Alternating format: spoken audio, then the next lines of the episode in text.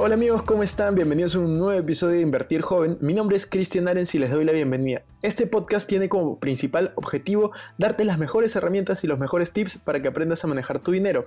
Aquí creemos en la importancia de la educación financiera como medio para alcanzar tus metas y tus sueños. Recuerda que en este programa siempre hablamos de inversiones, finanzas personales y de emprendimiento. La frase aquí es, el dinero es un excelente esclavo pero un pésimo amo. Aquí van a poder aprender a hacer que su dinero comience a trabajar por ustedes para que ustedes puedan tener más tiempo y energía en hacer las cosas que realmente te gustan y te apasionan.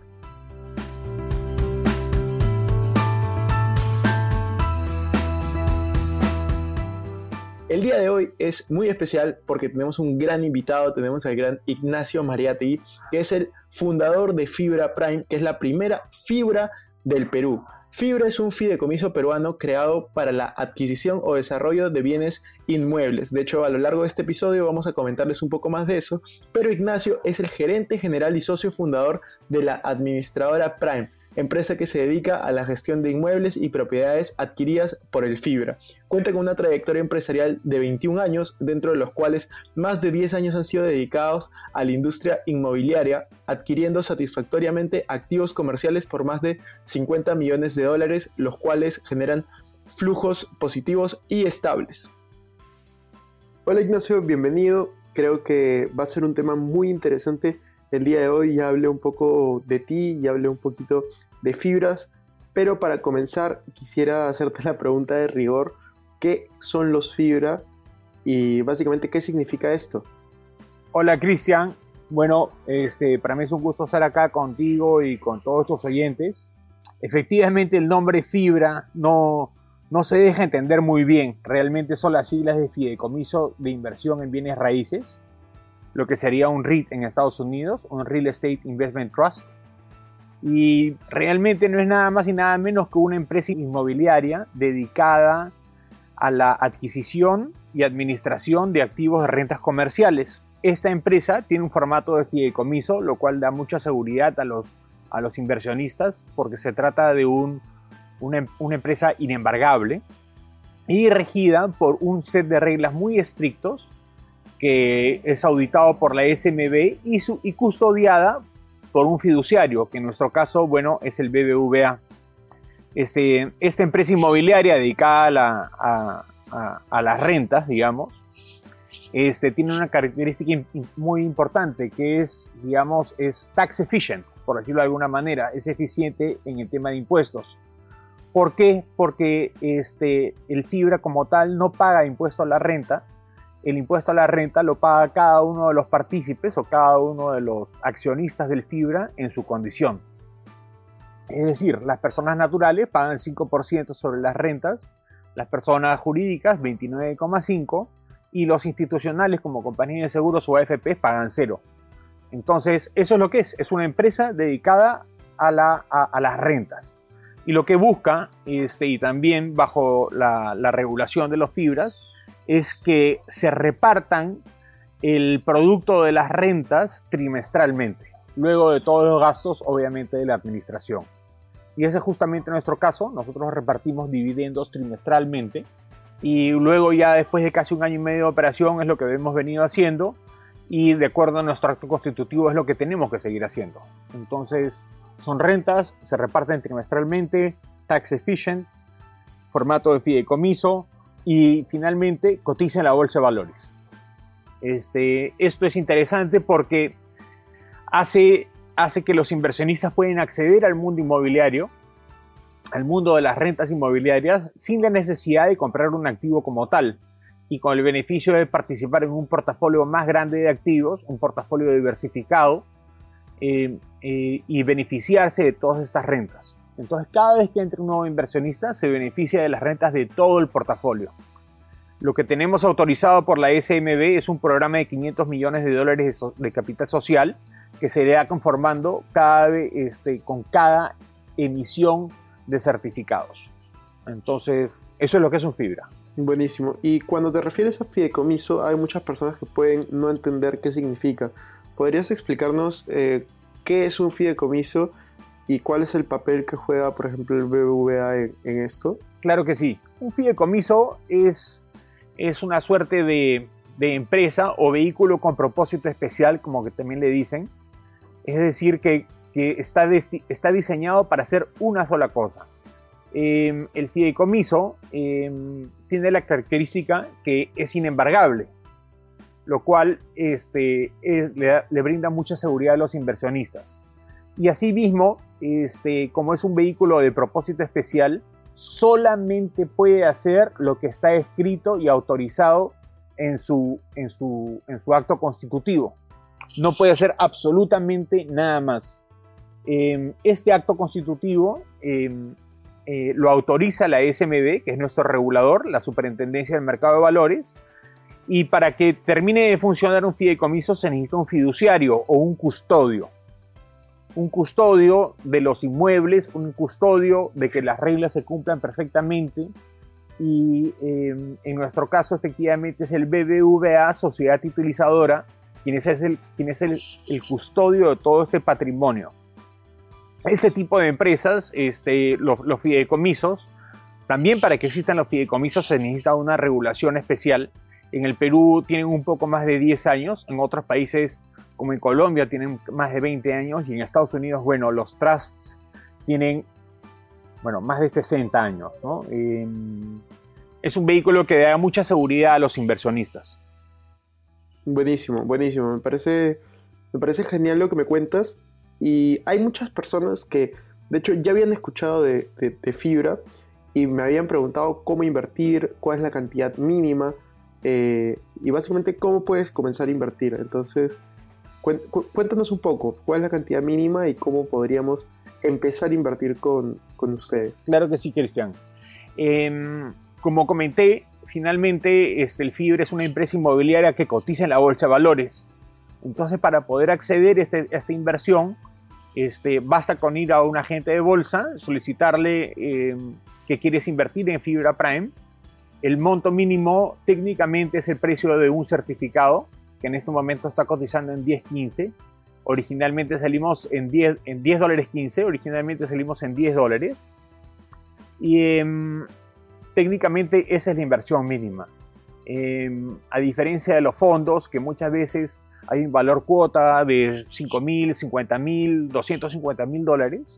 Eso no es el caso de Fibra Prime. Es, funciona exactamente como una empresa que cotiza en la bolsa entonces a la hora que uno compra los certificados ya eres parte, accionista y partícipe del Fibra.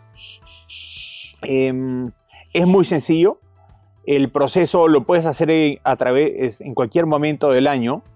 Em, y también aprovechar las ventanas de emisión de nuevos certificados, que es lo que hemos venido, que es lo que ha venido sucediendo. Entonces, cada vez que se emiten nuevos certificados es una muy buena oportunidad para que los inversionistas puedan ingresar a ser parte, a ser este, accionistas de todo el fibra. Buenísimo, me parece, me parece genial que la inversión sea tan baja. Cuando te refieres alrededor de 10.15, ¿son 10.15 dólares? Dólares. ¿O son 10.15 soles? Dólares. Nosotros Cotizamos, cotizamos en dólares, el precio del certificado está en dólares y los dividendos que distribuimos también son en dólares. Perfecto. ¿Y cuál es la liquidez? O sea, ¿qué liquidez tienes tú al invertir en fibra, porque muchos piensan que invertir en inmuebles es una inversión a súper largo plazo y que básicamente tienes que invertir 3, 4, 5 años. Eh, en este caso, ¿hay un tiempo mínimo de inversión o se puede retirar en cualquier momento? ¿Cómo, cómo funciona? Es, muy buena pregunta. Eh, nosotros, o sea, de hecho, la gran mayoría de nuestros inversionistas tienen este carácter de inversionistas de largo plazo. Finalmente, lo que se perciben acá son rentas rentas periódicas que se distribuyen, como te comenté, trimestralmente.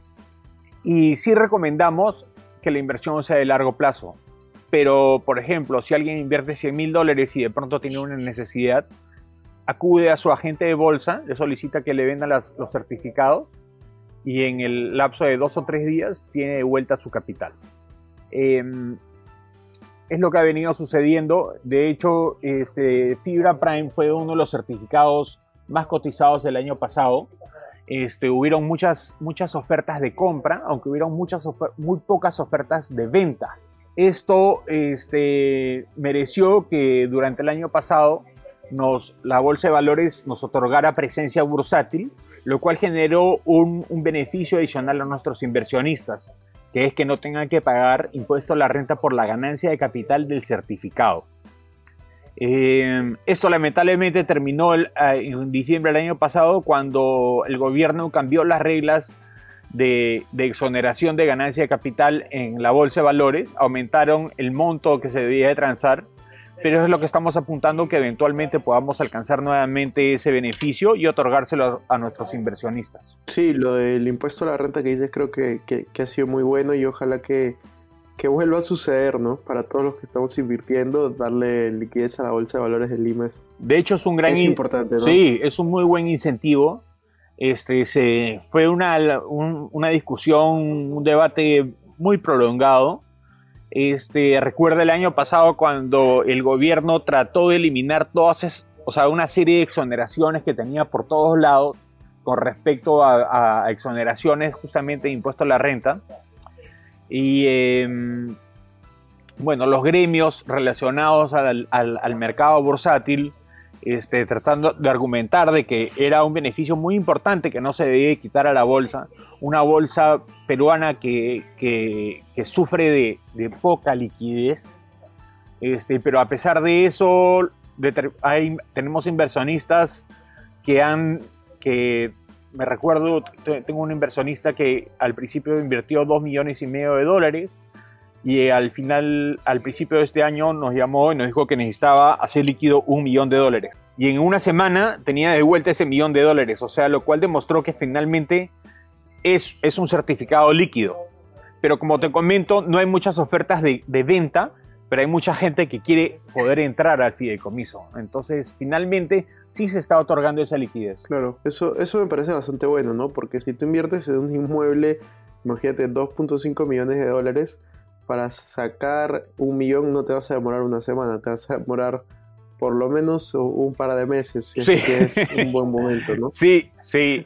Eso, eso me parece bien importante. Y finalmente con la característica de que si compras un inmueble de 2 millones y medio de dólares, posiblemente, o sea, bueno, vas a tener que vender el 100% del inmueble, ¿no? Para poder hacerlo líquido. No vas a poder vender, digamos, este, dos quintos del inmueble para poder hacer líquido una parte, ¿no? Entonces, este, el beneficio adicional que te brinda invertir en el sector inmobiliario a través de la bolsa es que no tienes que hacer líquido el 100% del inmueble y si puedes, y si haces líquido este, solamente la parte que necesites. Así es. Y las personas que, bueno, ya saben cómo invertir, desde cuánto pueden comenzar a invertir, pero también me preguntaron cuál es el porcentaje de ganancia anual. Y si es que, bueno, tú ya lo mencionaste que se paga trimestral, ¿no? Entonces, Así pero si lo anualizas, ¿cuál es el porcentaje de ganancia que, tuvieron el año pasado, que fue su primer año? Así es. Este, fibra, eh, los fibras clasifican dentro, dentro de, de los activos de renta variable. ¿Por qué? Porque es un patrimonio vivo, ¿no? Este, se incorporan este, activos, se renuevan contratos de arrendamiento, los contratos de arrendamiento que vencen, siempre vamos a tratar de, tratar de darles un ajuste al alza. Entonces, el rendimiento no es un rendimiento fijo como, el, como el, podría ser el de un bono o de renta fija, sino es un rendimiento variable. Eh, el año pasado distribuimos 6.5% de dividendos este, en dólares. Em, eh, los fibras en México, este, hasta el año pasado, pre-pandemia, estaban distribuyendo entre 7 y 8%, y es el monto al que nosotros apuntamos este, eventualmente. Seguramente este año no lo logremos, pero este, pues justamente por la pandemia, pero estoy seguro que en los próximos años estaremos en esos niveles. Genial, entonces se espera de 7 a 8% para años normales que no exista una, una pandemia que obligue a una cuarentena. Eso, eso es bastante bueno. Es en eso lo que trabajamos. ¿Y ustedes manejan alguna comisión adicional a la comisión que te puede cobrar una sociedad gente de bolsa por transar? Sí, de hecho nosotros manejamos lo que se llama un fee de administración y es un fee que, que ¿cómo se llama? Que, que busca este, pagarnos todos los gastos de la administración del, del inmueble.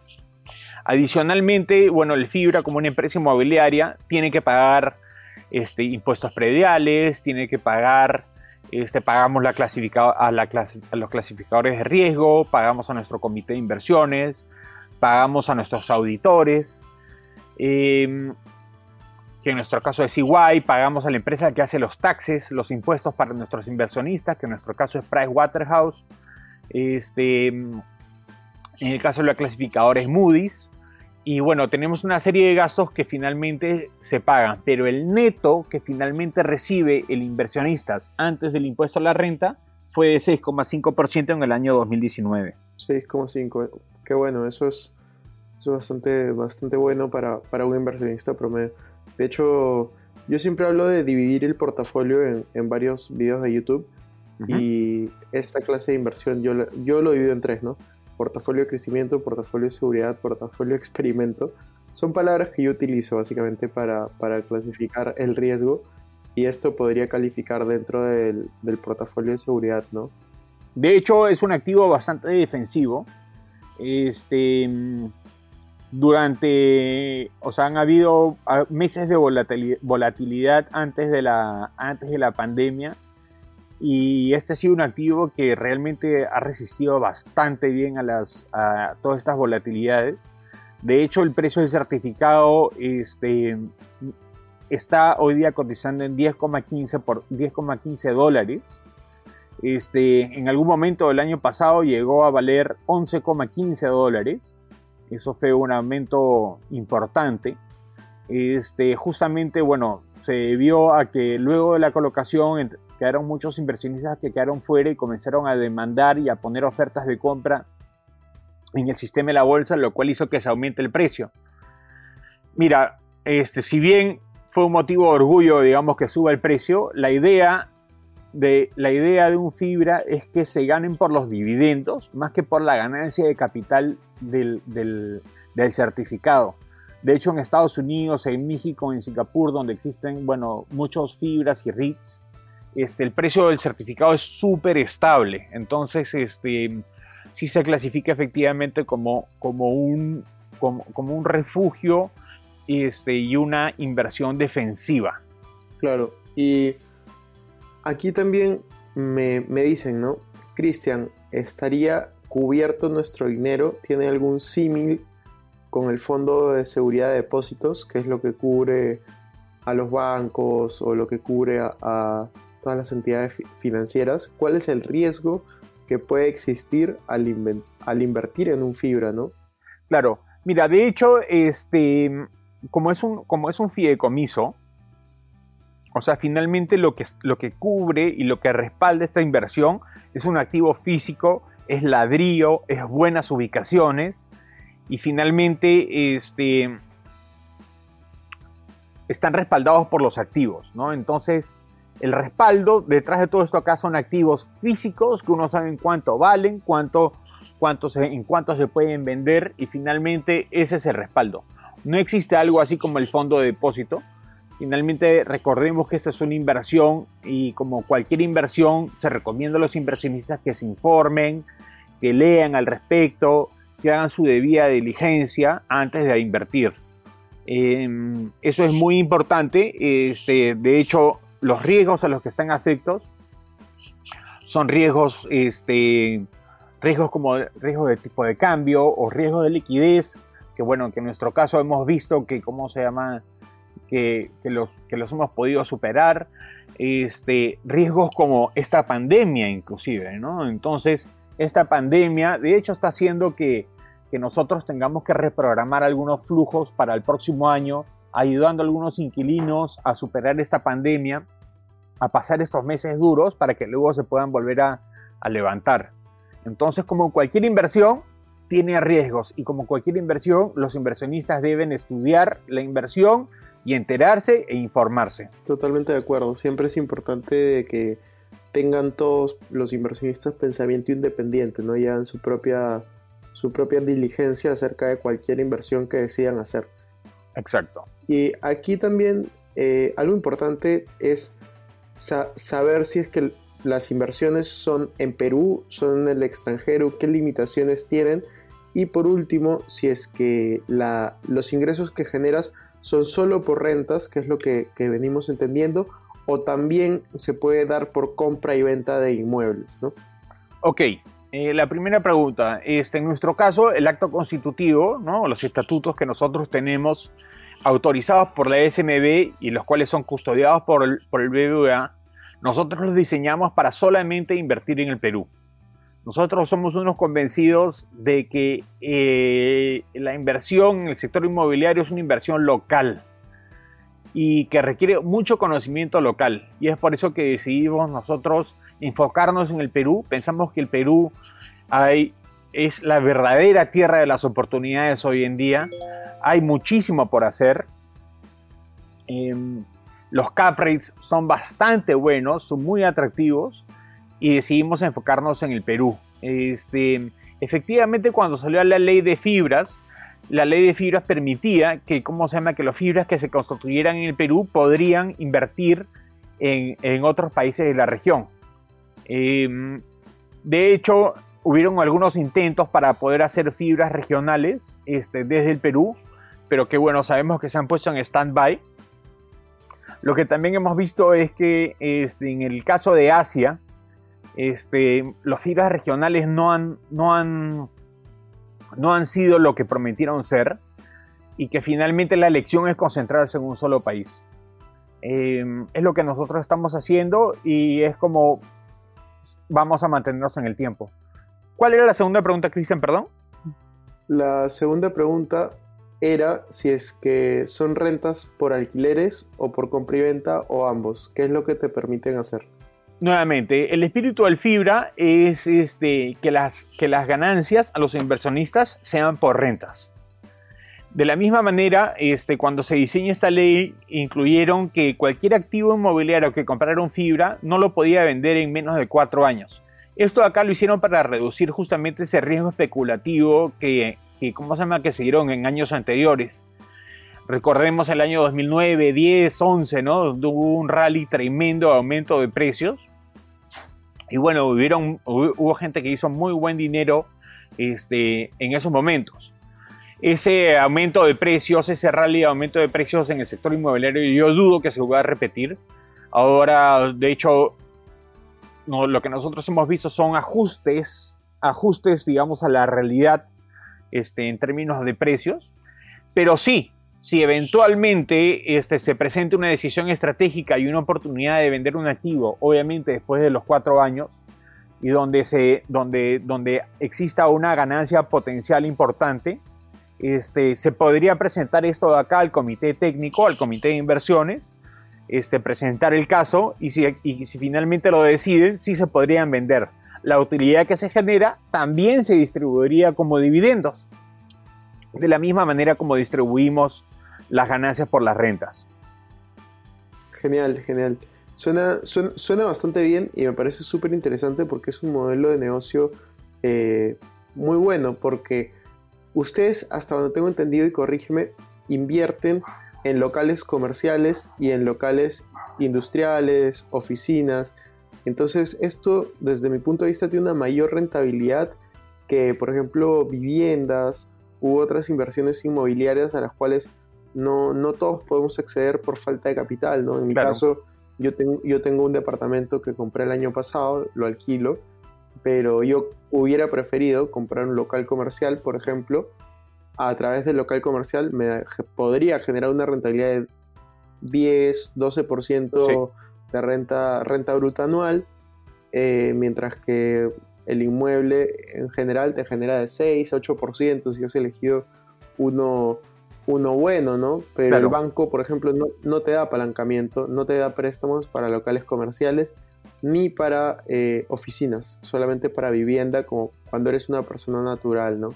Entonces me parece muy bueno poder acceder a esta clase de inversiones a través de, del fibra, ¿no? De hecho, de hecho yo, yo en lo personal, yo alquilo el lugar donde vivo este, y yo estimo que la renta que yo pago frente a lo que vale el inmueble equivale a un 3,5%, este, lo que pago en rentas, son 3,5% de lo que vale el activo.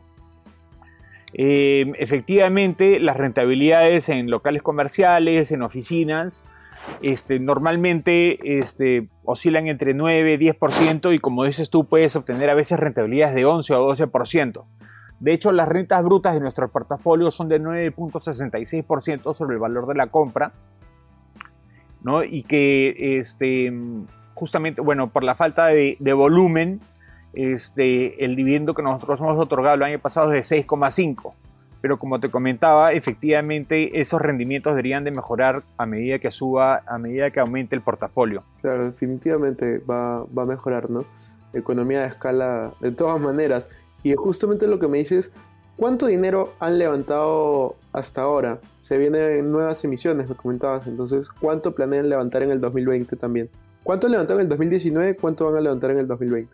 Al 2019 habíamos levantado 49 millones y medio de dólares y luego, em, como, el fibra, digamos, no puede comprar este, em, inmuebles este, con el fruto de, las rentas que ellos que, percibimos, justamente porque tenemos, tenemos, la obligación de repartir el 95% de las utilidades trimestralmente, el fibra tiene pocas maneras de crecer. Una es emitiendo nuevos certificados y captando mayor captando capital y la otra, bueno, es financiándose. Em, según la norma, la única manera que un fibra se podría financiar es a través de deudas tipo bullet, deudas donde solamente se paga el interés y no se paga la amortización. Ese tipo de deudas son relativamente nuevas acá en el Perú. hay muy pocos bancos que las ofrecen. Y este, o a través de deuda pública, que serían, bueno, a través del mercado los bonos. Este, en nuestro caso hemos, hemos logrado conseguir tasas menores a 5%, de hecho en promedio son 4,5% al año, este, lo cual son excelentes tasas de financiamiento. Este, más aún si, compara, si piensas que tal vez un activo individual podría generar un dividendo de 7,5% con una deuda de 4,5%, estás ganando 3% sobre el valor de ese activo. Si ese activo costó 10 millones de dólares, estás estamos inyectando 300 mil dólares de utilidades adicionales a los inversionistas. De hecho, este, esa es la estrategia del Fibra. Lo que busca el Fibra es, es que el 70% de sus activos sean comprados con equity y el 30% de sus activos eh, sean comprados con deuda. Esta es una, una proporción bastante conservadora. Si te pones a pensar que un préstamo hipotecario uno puede poner 10, 20% de inicial de capital propio y financiar el 80%. Este, es una estructura que nos sentimos bastante cómodos y este, de hecho es la misma estructura de capital que utilizan los fibras en México. Es diferente la estructura de capital que utilizan los fibras en Estados Unidos. De hecho, los fibras en Estados Unidos la proporción es a la inversa. 30% de los inmuebles se compran con equity y 70% se compran con deuda. Em, nosotros nos sentimos cómodos con, ese, con esa estructura. Y una estructura así, de hecho, lo que hemos visto es que inyecta casi 11% de utilidades adicionales al fibra. Esta estructura, en, digamos, este, para dar un ejemplo práctico, este, lo que nosotros buscamos es que cada 100 dólares de inversión de nuestros inversionistas puedan comprar 142 dólares de propiedades. Esta proporción es justamente el 70-30 que estamos conversando. Entonces buscamos estirar y hacer que el, que el capital de nuestros, de nuestros inversionistas, hacerlo sudar un poco, hacerlo trabajar un poco y que, ¿cómo se llama? Y por cada 100 dólares que, nos que, que levantemos, poder comprar 142 dólares de inmuebles. Buenísimo, me parece súper bueno. Y como tú dices, ¿no?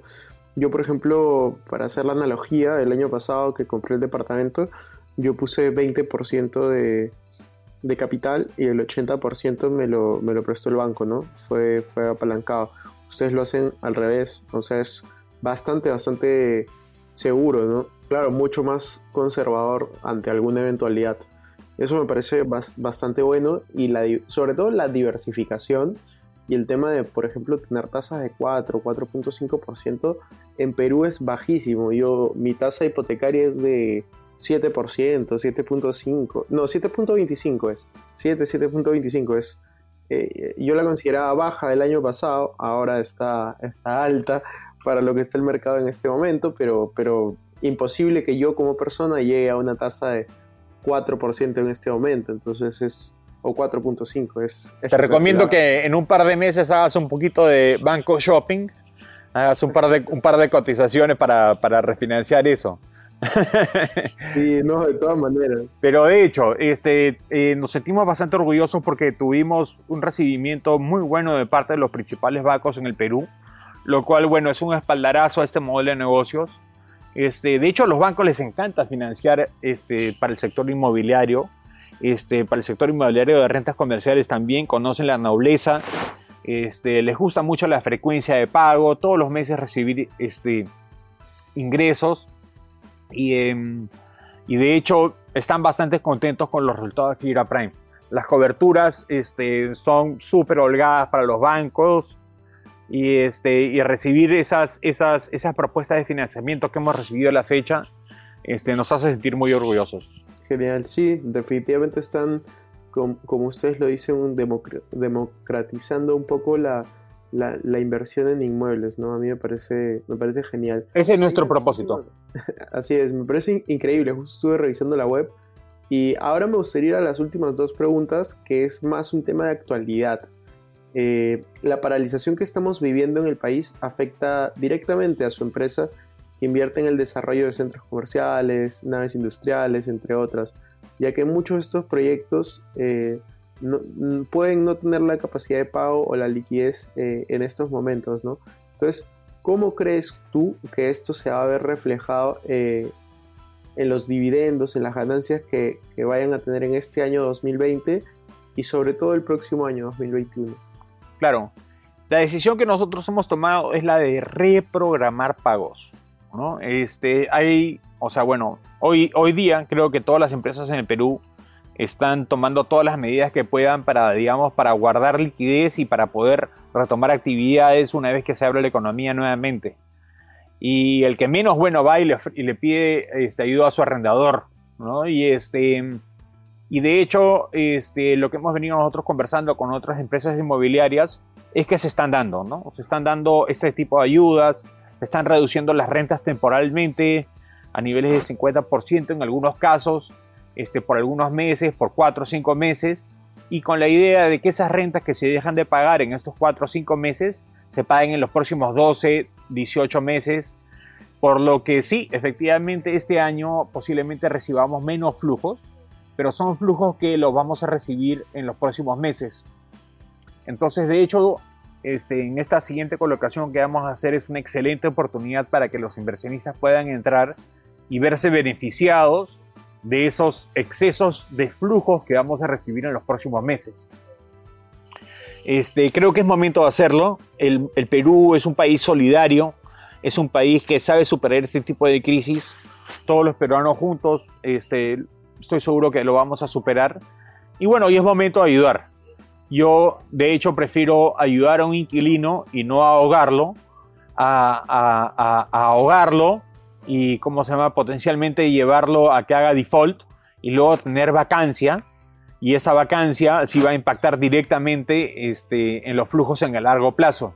Entonces yo prefiero reducir un poco esos flujos, ayudar a los inquilinos, que los inquilinos se vuelvan a levantar y, que, y tener esas relaciones de largo plazo. Finalmente eso es lo que buscamos con nuestros clientes.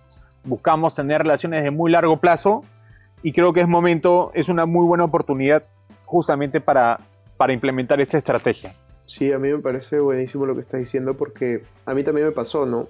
O sea, no en un contexto tan grande, pero que mi inquilino deje de pagar y como es un buen inquilino, yo lo que hice fue negociar y ver la forma de poder eh, ayudarlo, ¿no? Entonces, de todas maneras, yo, yo coincido en lo que mencionas de que Perú tiene que, al igual que todos los países, ser solidarios, ¿no? Ver cómo cómo ayudar y que sea un ganar-ganar para, para todos, ¿no? ¿Y cómo crees que eh, este 2020, cómo crees que vas a terminar en porcentajes?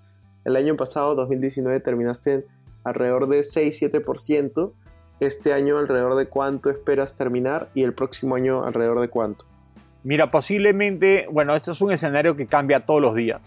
Este, pero nosotros ya hemos ido preparando bastante, muchos escenarios de estrés y posiblemente el dividendo este año oscile entre el 4,5 y el 5%, que, que frente a una coyuntura como esta es bastante aceptable si te pones a pensar, cuando, cuando muchos de los portafolios de, los, de, muchos clientes que invierten activamente han reducido, han reducido su valor dramáticamente, ¿no?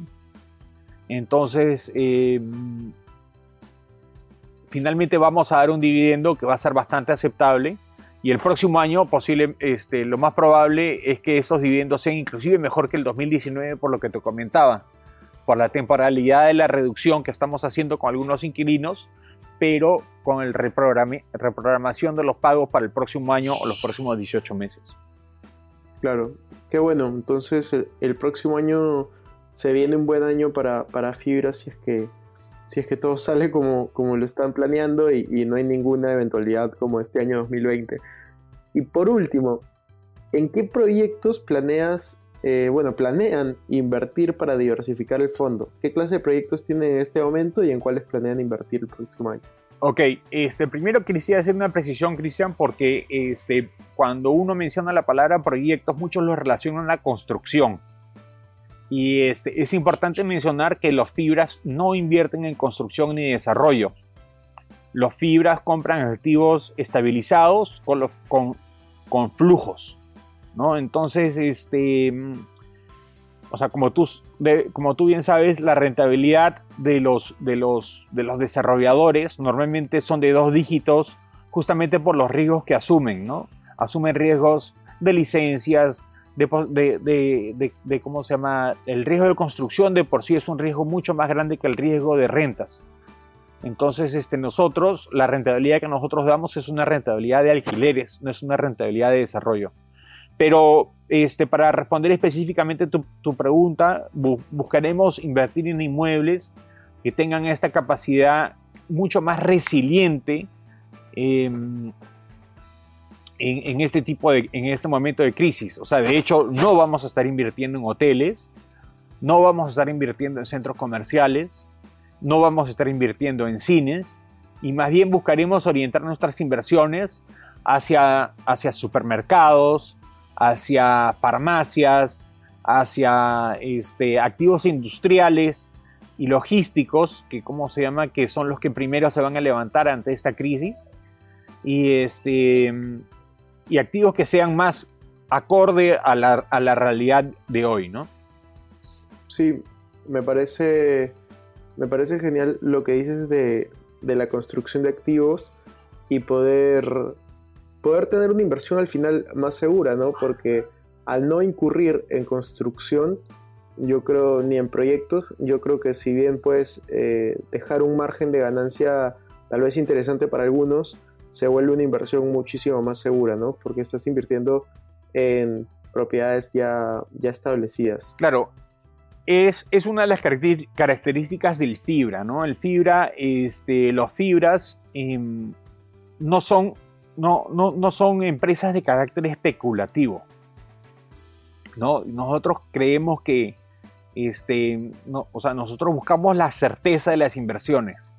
Y de lo que sí podemos tener certeza y de lo que sí podemos controlar es las ubicaciones donde invertimos, los tipos de activos donde invertimos, los contratos que nosotros firmamos, que sean contratos que den las tranquilidades a todas las partes, con periodos forzosos, con indexaciones este, anuales por inflación, que sean idealmente en dólares. Entonces, son esos, son esos factores que nosotros sí podemos controlar. ¿No? Este, muchas veces, este, em, y los riesgos que uno, que, los desarrolladores o los constructores tienen son otros, ¿no? Y es por eso que ellos demandan muchas veces ganar 15% o 20%. Yo tengo amigos desarrolladores que, que han tenido proyectos que han ganado 22%, ¿no? Entonces, este, pero están dispuestos a asumir otro tipo de riesgos.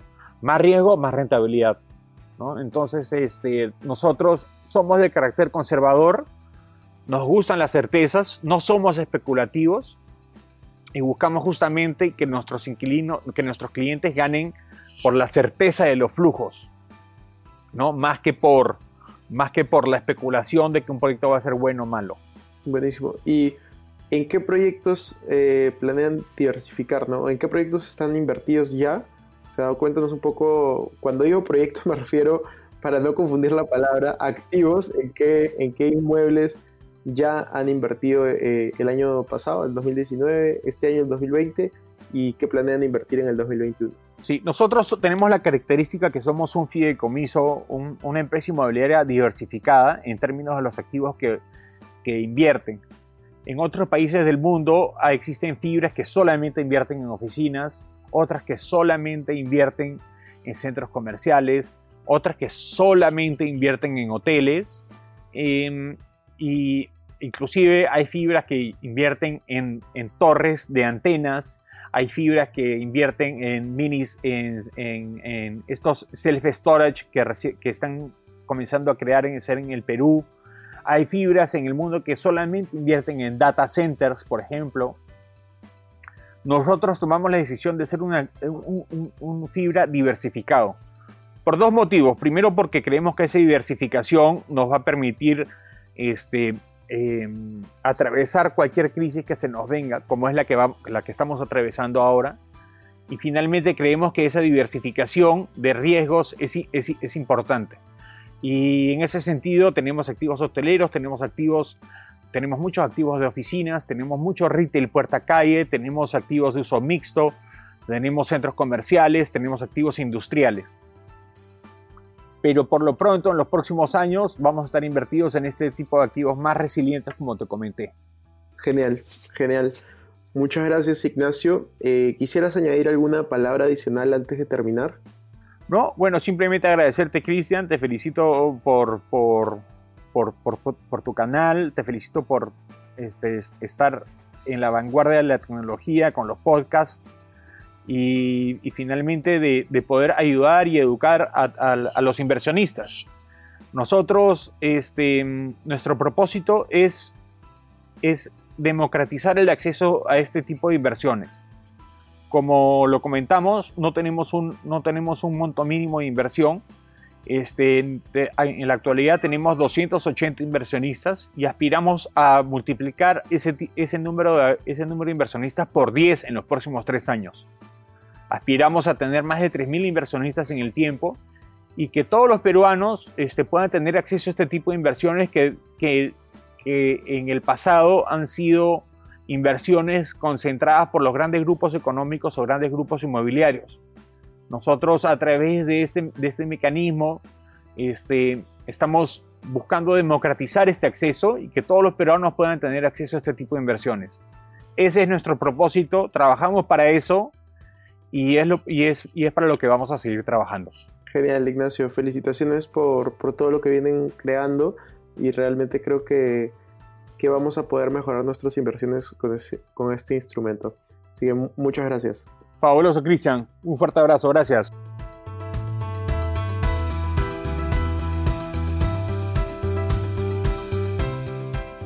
Bueno amigos, esto fue todo por este episodio. No me quiero ir sin antes invitarte a que te suscribas a mi canal de YouTube. Me puedes encontrar como Cristian Arens. También a que me sigas en Instagram como Arens Cristian y que te unas a todos nuestros grupos gratuitos de WhatsApp, Facebook y Telegram. Los links van a estar en la descripción. También no se olviden de visitar nuestra web invertirjoven.com donde vas a encontrar artículos sobre finanzas personales, inversiones y emprendimiento y mucho más. Si nos estás escuchando desde Spotify, no te olvides poner follow para no perderte ningún episodio. Si estás desde iTunes, ponle 5 estrellas y Gracias por estar aquí, conmigo hasta la próxima semana y recuerda que la frase de este programa es, el dinero es un excelente esclavo, pero un pésimo amo.